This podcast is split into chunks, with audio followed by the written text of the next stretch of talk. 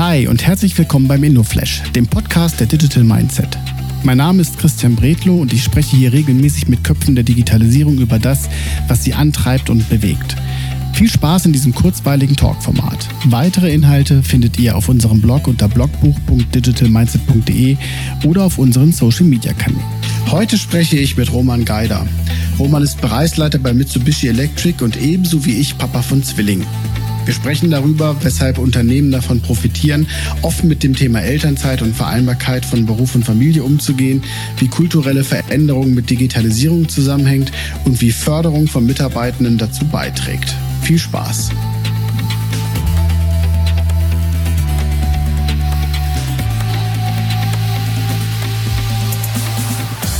Endlich gelandet und wieder ein neuer Gesprächspartner. Hallo Roman. Servus. Wie geht's wo dir? Erwische, wo erwische ich dich? Ich bin gerade zwischen Homeoffice und Office hin und her geflitzt. Also ähm, heute Nachmittag um vier bin ich dran, die Kids abzuholen. Deswegen ähm, vorher im Office vormittags ein paar äh, Leute wirklich treffen, äh, physisch, menschlich, wirklich in echt. Ähm, und dann kurz äh, Mittagessen daheim ähm, und ins Homeoffice und jetzt mit dir sprechen. Wir haben gerade eben die Kinder reingelassen, kurz Fütterung der Löwen. Ne? Und ihr müsst dazu wissen, äh, Roman und ich haben uns über unsere LinkedIn-Beschreibung Twin Daddies kennengelernt. Also ich habe nicht zu viel verraten eben im Intro. Ich unterhalte mich nämlich jetzt mit einem weiteren Twin Daddy. Hallo Roman. Schön, dass du mitmachst. Ähm, magst du uns ein paar Sachen zu dir erzählen? Was machst du, wenn du nicht gerade Twin Daddy bist? About you.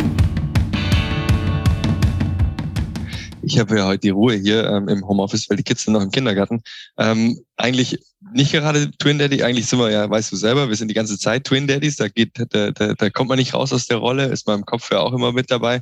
Aber ansonsten bin ich ähm, ähm, Bereichsleiter des Geschäftsbereichs CNC in Europa. Ähm, CNC sagt vielleicht nicht jedem was, aber so Werkzeugmaschinen, die alle möglichen Bauteile aus ähm, Metall fertigen, ähm, mit Dreh-, Fräs, Verfahren, Laserverfahren. Ähm, sowas machen wir, sowas ähm, vertreiben wir in ganz Europa. Wir machen den Service für die ganzen Maschinen.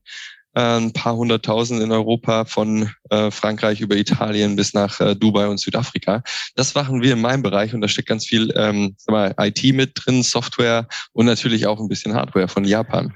Du musst mir das Unternehmen noch nennen. Du hast das vergessen, eben deinen Arbeitgeber zu erwähnen. Das kannst du ruhig hier machen. Ganz wichtig, muss man immer fragen, ob man hier Schleichwerbung machen darf. Deswegen ähm, Mitsubishi, Mitsubishi Electric, also ein klassischer Großkonzern aus Japan, ähm, der schon jetzt, glaube ich, mittlerweile über 40 Jahre in Deutschland ansässig ist. Ja, sehr krass. Äh, wir haben uns aber ja gar nicht über diese Funktion kennengelernt, sondern wie gesagt, wir haben uns da ja drüber unterhalten. Und du machst äh, als Hobby äh, auch was Digitales. Ja, digital, analog, Audio würde ich sagen, oder? Audio, ähm, Audio, äh, äh, Audio-Dingens. Audio-Dingens, ja genau. Ich habe ähm, der Marius Kosave, der hat mich mal eingeladen Anfang letzten Jahres, also Anfang 2021, äh, in seinem Working Dead Podcast mitzumachen ähm, und hat dann da eine Dreierrunde draus gemacht mit ähm, dem äh, Benjamin Achenbach, dem HR-Leiter von Just Spices, von einem Startup hier in Düsseldorf, äh, dem Marius Kosave, der selber Unternehmer ist und Autor von drei Büchern bis jetzt schon und eben mir. Äh, und in der Sendung äh, unterhalten wir uns so ein bisschen über die Challenges zwischen Karriere und ähm, Familie, laden ab und zu mal ein paar Gäste ein, haben wir den Gründer von Viva Con Aqua, den Michael Fritz dabei gehabt, jetzt letztens ganz toll, den Michael Trautmann, nur Michaels, fällt mir auf. Ähm, und alle und die Wochen dazwischen unterhalten wir uns eigentlich selber über Themen, die uns eben ähm, bewegen, weil ich glaube, da gibt es eine ganze Menge Daddys, so wie dich und mich, die eigentlich auch beides wollen, die versuchen wollen, ihre Frau zu unterstützen, ähm, die versuchen wollen, ähm, ein aktiver Vater zu sein und gleichzeitig trotzdem an ihrer Karriere zu bauen, weil sie einfach ihren Job auch mögen, ähm, weil er einfach auch Spaß macht, so wie mir. Und ähm, da ist so ein Working Dad Podcast, der lief dann ganz, äh, ganz gut und anscheinend interessiert es auch ein paar Leute das ist immer ganz spannend, wenn man das feststellt, dass das scheinbar ganz interessant ist, was man da so, was man da so äh, im Hobby halt macht. Als wir uns kennengelernt haben, hatte ich so ein, zwei Artikel auch über dich im Vorfeld äh, gelesen. Und dann haben wir relativ schnell über Passion gesprochen. Darum soll es jetzt gehen. Also wenn du morgens dich mit deiner Arbeit beschäftigst, was ist da so deine Passion? Was ist dein Antrieb? Das wird man, glaube ich, gleich relativ schnell merken. Passion. Veränderung, Veränderung und, und selber was mitbewegen, zusammen mit Menschen. Also ähm, wenn man, wenn man sieht, wo ich herkomme, wenn du ein bisschen was gelesen hast, dann war ich ja ganz eine ganz lange Zeit an der Maschine in Schichtarbeit gestanden. Und ähm, das war eine für mich eine gefühlte starke Monotonie, die halte ich nicht aus. Also ich brauche ähm, Veränderungspotenziale und versucht die auch zu finden. Sei es jetzt in, im Unternehmen, sei es jetzt im, im Bereich Innovation, ähm, sei es im äh, Bereich der Technologie, aber auch eben ähm, in der Entwicklung von Menschen. Das heißt, wenn ich, wenn ich äh, Potenzial in, in Menschen, in, in MitarbeiterInnen äh, sehe, dann versuche ich die auch weiterzuentwickeln, rauszukitzeln. Und das ist eigentlich mein täglicher Antrieb, dass ich immer sehe, dass der Bereich, in dem ich arbeite, ähm, der war sehr lange genau gleich geführt und wir haben dann quasi die Digitalisierung gestartet, aber gleichzeitig auch eine kulturelle Veränderung und eben da zu sehen, was da noch drin ist. Also nicht im Sinne von ausquetschen, sondern was kann ich mit meinem Team zusammen erreichen, ähm, zum einen ähm, immer neue Projekte. Wir haben jetzt ähm, bald ähm, den Service für den Robotikbereich auch bei uns zum Beispiel. Also wir, wir versuchen immer angrenzende Bereiche ähm, mitzunehmen. Wir haben bei der Ready School of Integration haben wir jetzt ein, ein Semester im Bereich IoT auf den, auf den Weg gebracht. Wir machen, wir arbeiten zusammen mit Viva Con Aqua. Also wir versuchen ganz vielen Bereichen ähm, ähm, ja, Veränderungen zu schaffen, Veränderungen zu bewegen. Und das ist eigentlich das, was mich täglich auch antreibt. Also nicht immer das Gleiche machen, sondern das, was möglich ist, wirklich auch auszuschöpfen und gleichzeitig auch einen tollen Arbeitsplatz für mein Team zu schaffen. Das äh, war das, was mich so beeindruckt hat, äh, als wir das letzte Mal gesprochen haben. Ich hatte noch ein bisschen weiter, ein bisschen weiter gelesen und hatte das Thema Elternzeit bei dir quasi in so zwei, drei Pressemeldungen äh, gefunden, so die Besonderheit ja, du sagst du ja selber, das ist jetzt ja nichts Besonderes, aber ich glaube, das kann man ruhig nochmal hervorheben, dass jemand in deiner Position mit der, mit der Vita halt auch äh, sich freigenommen hat für die Kinder, die da äh, bei euch im Haushalt leben. Ich glaube, es ist genauso wie du sagst. Also ich will mich da gar nicht so ähm, ikonisieren, was das angeht mit Elternzeit, weil ich habe ähm, drei Monate genommen insgesamt. Ähm, man kann ja nochmal nehmen und vielleicht macht man es beim nächsten Kind auch noch länger. Aber das ist jetzt nichts, wo man drauf, ähm, wie gesagt, so richtig stolz sein kann. Das andere ist aber, ich versuche das ziemlich offen zu leben bei mir im Geschäftsbereich, eben bei 160 MitarbeiterInnen. Da ist es auch so, dass wenn man damit mit dem Thema eben offen umgeht, dass man nicht nur ein, zwei, sondern sechs oder Monate oder ein Jahr nehmen kann, auch als Vater, dann schafft man damit einen psychologisch sicheren Raum für die Menschen und die haben viel mehr, also man kommt viel früher ins Gespräch zum Thema Elternzeit und ich glaube, das, das macht den Unterschied und deswegen, ähm, sag mal, stresse ich das Thema auch ein bisschen, weil ich glaube, dass Väter da so ab und zu mal ein bisschen einen Schubs brauchen. Also wenn ich die Tür als Vorgesetzter da nicht schon vor sperrangelweit aufmache, dann haben viele Berührungsängste. Also wenn ich mit Leuten rede und auch durch den Podcast ähm, treffen wir immer wieder Väter, die dann nachher schon sagen, ja, ich habe das Thema noch nicht angesprochen und da so Bauchschmerzen zu meinem Chef oder meiner Chefin zu gehen. Und indem du halt schon proaktiv über das Thema schon redest und vielleicht auch ähm, extern in der Presse man lesen kann, wie der Chef so dazu steht, da, da kommen die meisten nach drei Monaten, wenn sie es gestern ihren Eltern erzählt haben und der und äh, selber erfahren haben, kommen die zu mir und sagen, du, ich werde Papa. Und meine erste Frage ist halt, toll, super, was hast du vor? Möchte, wie, wie lange möchtest du weggehen? Also ich stelle es gar nicht in Frage, dass jemand überhaupt Elternzeit nimmt, sondern äh, sag mir einfach, wie lange ich unterstütze dich, egal wie lange.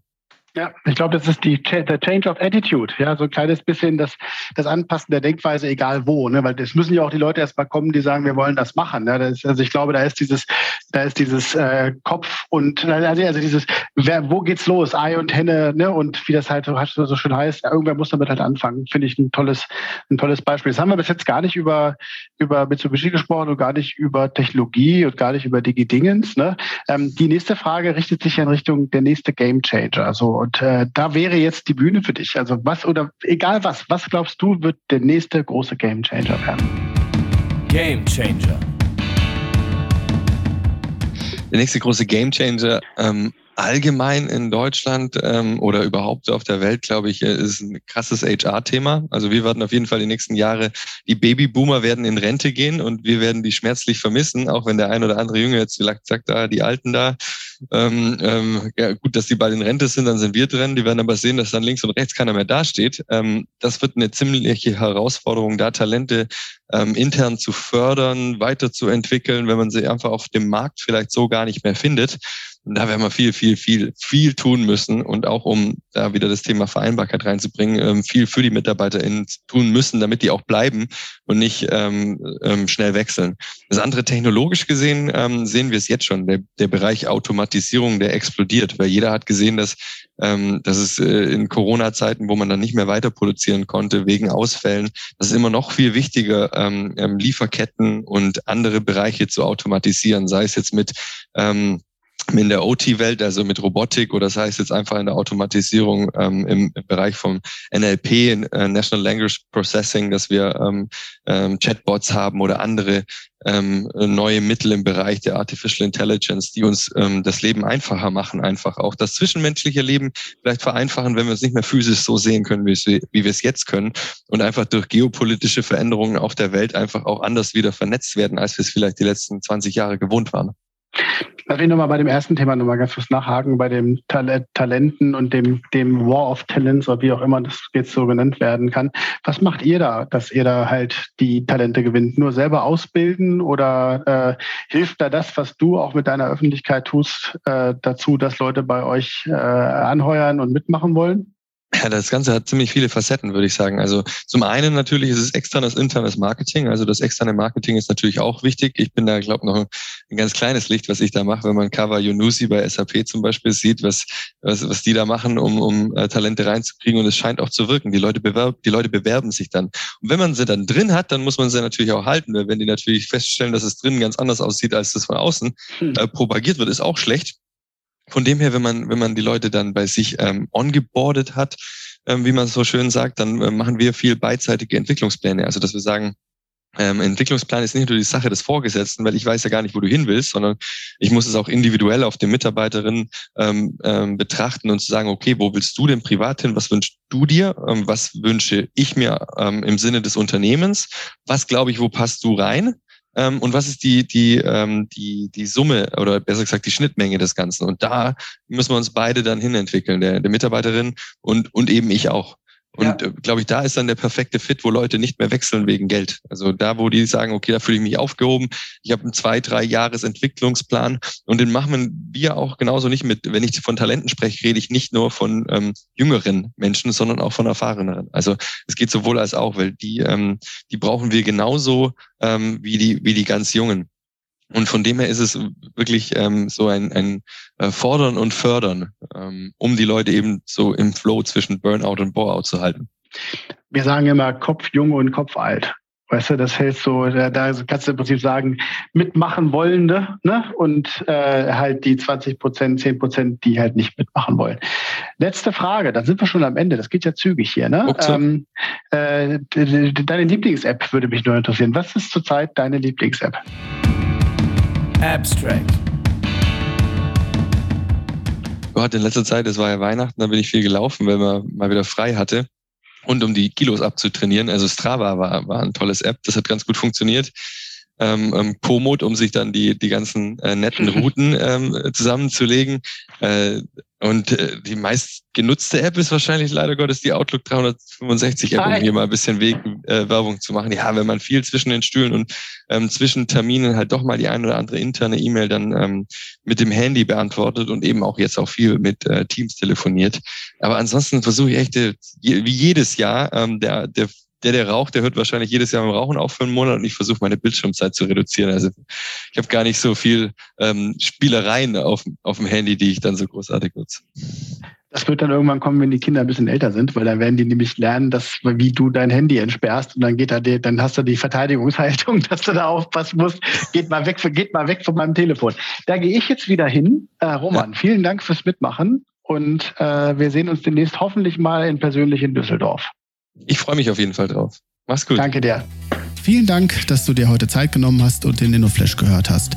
Für weitere Infos zu Digital Mindset komm gerne auf www.digitalmindset.de vorbei und schau in unserem Blog nach.